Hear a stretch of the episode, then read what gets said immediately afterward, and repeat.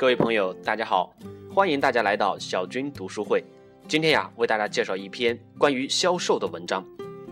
下星期就要过年了，想必大家都还记得广场舞的始祖广告，就是史玉柱的脑白金。今年过节不收礼，收礼只收脑白金。其内容单一，播放密集重复，在各大电视台里巡回播放，它并不受人们的喜爱，甚至啊连连获得时差广告。但当年的脑白金的销售却名列第一，为什么呢？因为呀，在传统的营销世界里面，砸广告不仅是可行的，甚至还被视为营销三宝之一。那么，营销三宝在传统的营销世界里面是哪三宝呢？砸广告、价格战。可建立一个遍布从大城市到县城的一个遍布全国的分等级的渠道金字塔。这个砸广告大家都知道，就是往电视台、报纸、广播站投放广告砸钱；而价格战呢，就是通过物美价廉、性价比高来占领市场份额。而建立一个全国性的销售渠道金字塔呢？则是通过这个三到五个层次的，从一线城市到二线城市，再到这一个县城，再到这一个乡镇，然后把它分布下去，建立这么一个呃立体化的高等高层次的一个渠道。但是呢，今天随着互联网时代的到来，这一切的一切都正在被解构，每天都在发生很大的变化。旧有的营销三宝已经失效，营销市场呢出现了六个新的特征。那么是哪六个新的特征呢？吴晓波在他的小波频道里边给我们讲来了，在爱奇艺里面也有吴晓波的这个视频节目，这一期节目做的非常的好，想必对现在从事这个营销销售工作的很多年轻人，或者说这个企业来说，会有很大的启发和帮助。那么这六宝是哪六宝呢？哪六个新的特征呢？一一给大家道来。第一个特征叫做品牌返祖现象。什么叫返祖呢？就是过去有过的，今天又重新来了。咱们过去在农业时代讲“酒香不怕巷子深”，就你们家的酒做得好，你们家的这个东西好啊，你不怕你们家地处偏僻巷子深，别人会找过来的。但是在工业时代呢，人们会想酒香还怕巷子深，你得做广告，你得砸，你得迈向全国啊。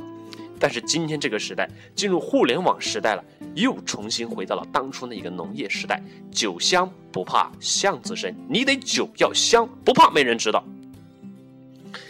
这个返祖现象呢，是随着这个人格化跟这个产品开始产生一个价值链接而出现的。什么意思呢？在古代这一个地域这个联系很紧密、血缘联系很紧密的时候，人们的活动范围呢不超过这个五十公里、五十里。啊，半径不超过五十里，正所谓方圆百里。所以呢，你都是这个呃各个村啊，你那一带的人都是认识你的朋友啊或者亲戚。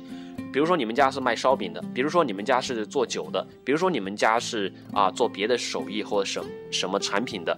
你们家如果这个口碑不好的话，那别人一传十，十传百，整个附近方圆的人都知道了，那你们家的生意就没得做了。所以呢，特别注重这个品牌，特别注重这一个质量。同时呢，也会冠上你们家的名字，比如说什么老李家的烧饼，这这个老王家的这个烧酒等等，冠上名字。那么今天也出现了这样一个例子，叫做褚橙。那褚橙是怎么来的呢？褚时健销售的褚橙橙子，这个褚时健啊，以前是红塔集团的一个高管，后来呢，因为这个犯罪了，进了监狱。后来呢，这个六七十岁了，从监狱里面放出来。人们都说已经，哎呀，一个大人物轰然倒塌，然后又坐了几十年的牢，到了这个七老八十了，想必没什么作为了吧？没想到他跑去云南哀牢山上，这个承包下一大片荒岭，结果呢，带领老百姓们种橙子，结果呢，经过这一个呃十几年的奋斗，真的种出了结果了。然后最近几年呢，就今年，呃，二零一四年。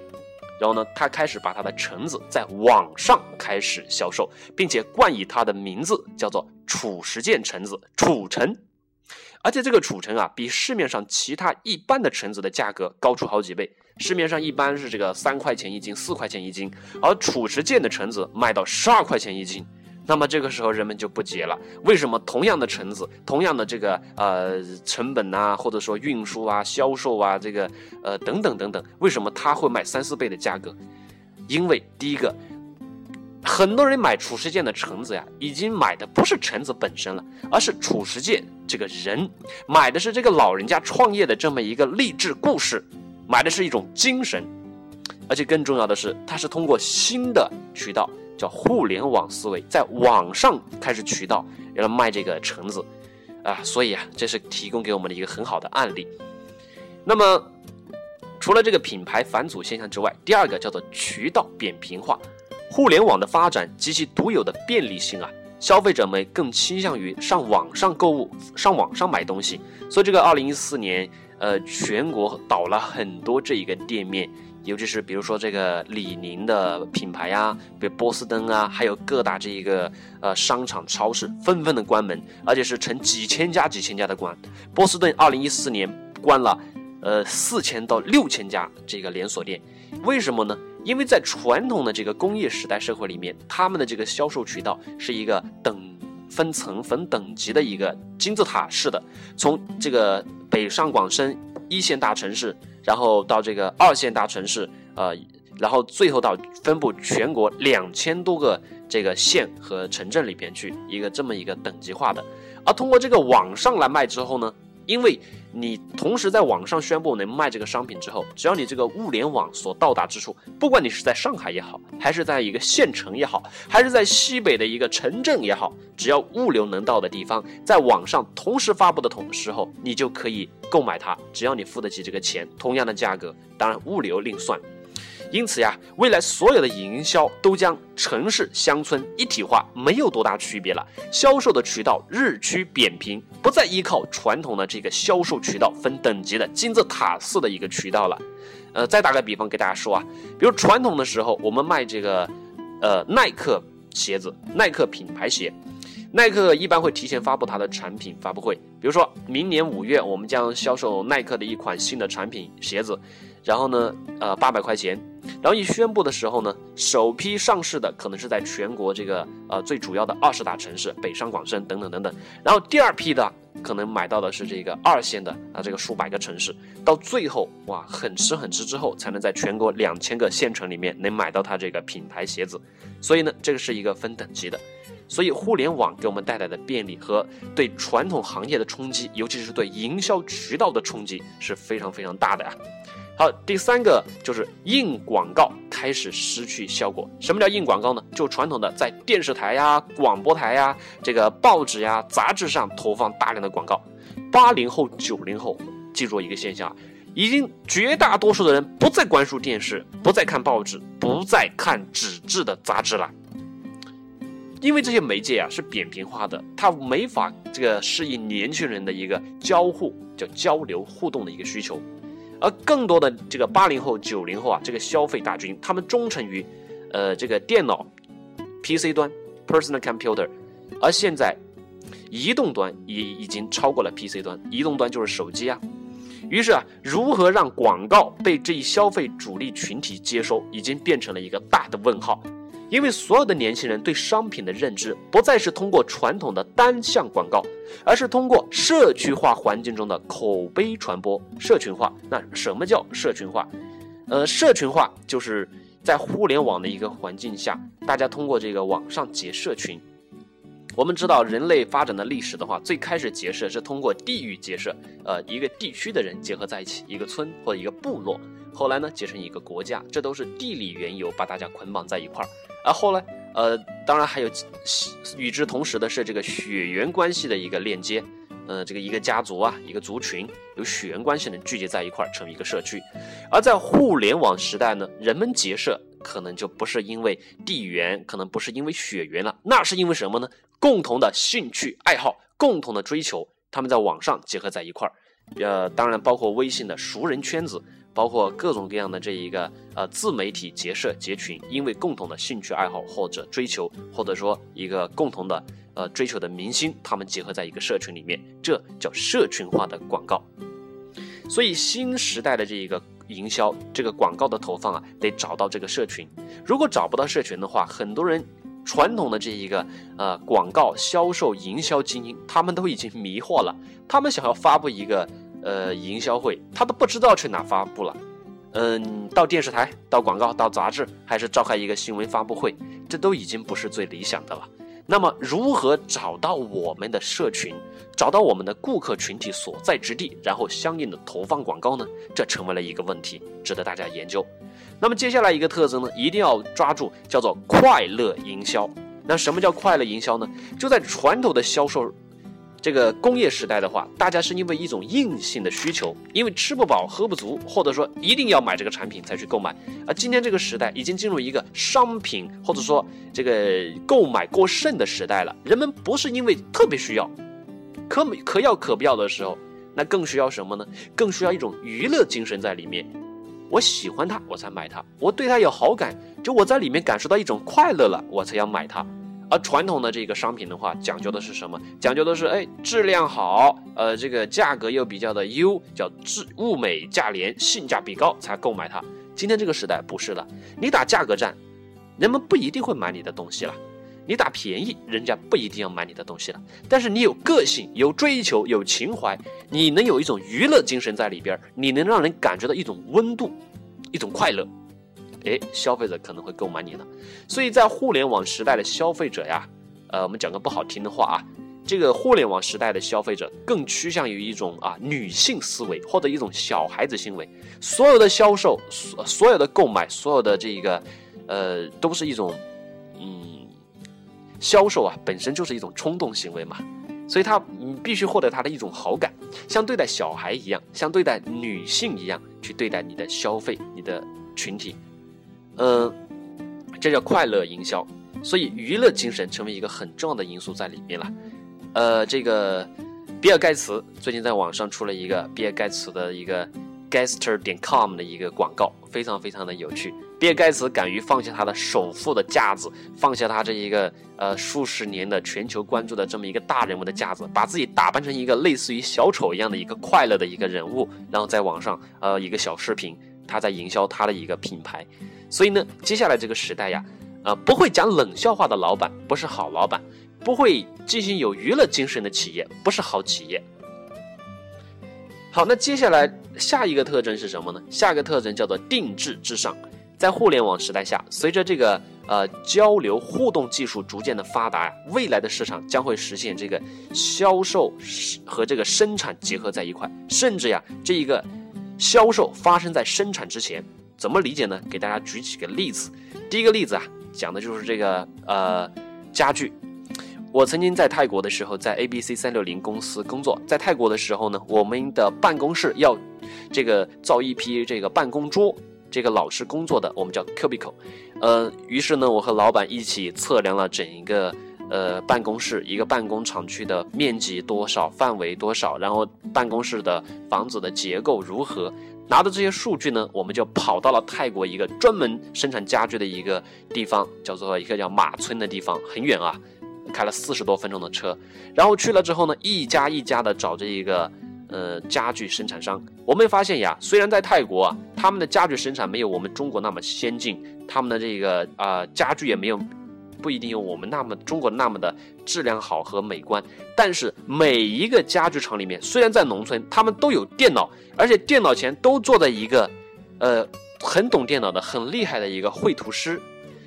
我们过去呢，就老板就拉着这一个绘图师给我们坐在一块儿，然后呢，就给我们就问我们的需求，然后我们就要讲做一个这样的桌子呀，然后旁边的绘图师呢就开始在绘图。然后结构、大小、宽，数据一一的放上去，然后呢，很快他就拿绘图师拿着数据跑到电脑旁边，呃，电脑前，然后就开始在电脑上这个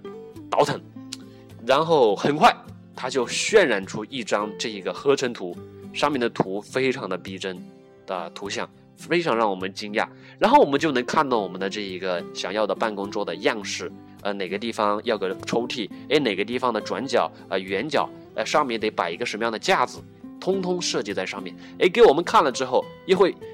做成四种方案，不同的图形、不同的比例和不同的颜色，然后让我们看看效果图。诶，这种长这种方式的话，非常让我们这个舒服，非常人性化。所以呢，我们在决定这个生产桌子之前，已经把它销售了，这叫销售在生产之前。一旦我们我们把这个方案定下来之后，